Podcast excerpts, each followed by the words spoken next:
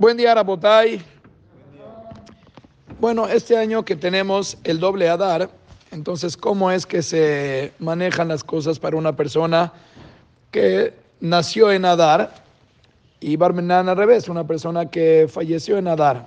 ¿Cuándo se hacen los eh, correspondientes eventos eh, de esa persona? O sea, si una persona nació en un año que era bisiesto y ahora este año también es bisiesto, pues está fácil o sea, lo que me refiero es cuando sería bar mitzvah de un niño que nació en Adar y ahora tenemos el año bisiesto. ¿Cuándo le vamos a festejar su bar mitzvah? Si el niño nació en un año, que era bisiesto, pues bueno, depende del Adar que nació. Si fue el primero, va a ser el primero, fue el segundo, fue el segundo. Ahí no tenemos problema. Lo mismo también si es que el niño nació en, en un año que era bisiesto y este año no es bisiesto, no hay de otra. Pues si es el único Adar que hay en el año, pues ese Adar le va a tocar, no me importa si él nació a dar uno, a dar dos, este año hay solamente un Adar, terminó.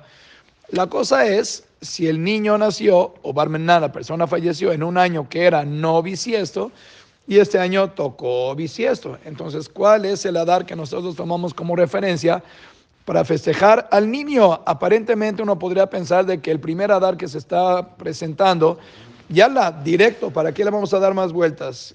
Adar Aleph, ¿qué día nació el niño? El 15 de Adar, vámonos, el 15 de Adar primero, que se le haga su evento. O la persona que falleció, lo mismo, que su aniversario se conmemore este año en el primer Adar que se presenta. Sin embargo, la alhaja no es así. Para nosotros, el Adar verdadero es el segundo Adar. Y el primero es medio chocolatoso, medio, medio, no que no es, es.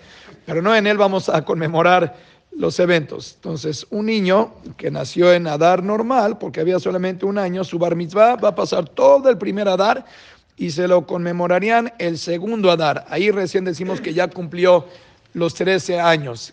Una persona que falleció, ahí en realidad es Mahloket. Según los Ashkenazim, lo hacen el primer Adar, a diferencia del bar mitzvah. Habría que entender cuál es la diferencia entre un bar mitzvah y una yortzeit. Pero según los Ashkenazim, el yortzeit se conmemora el primer Adar.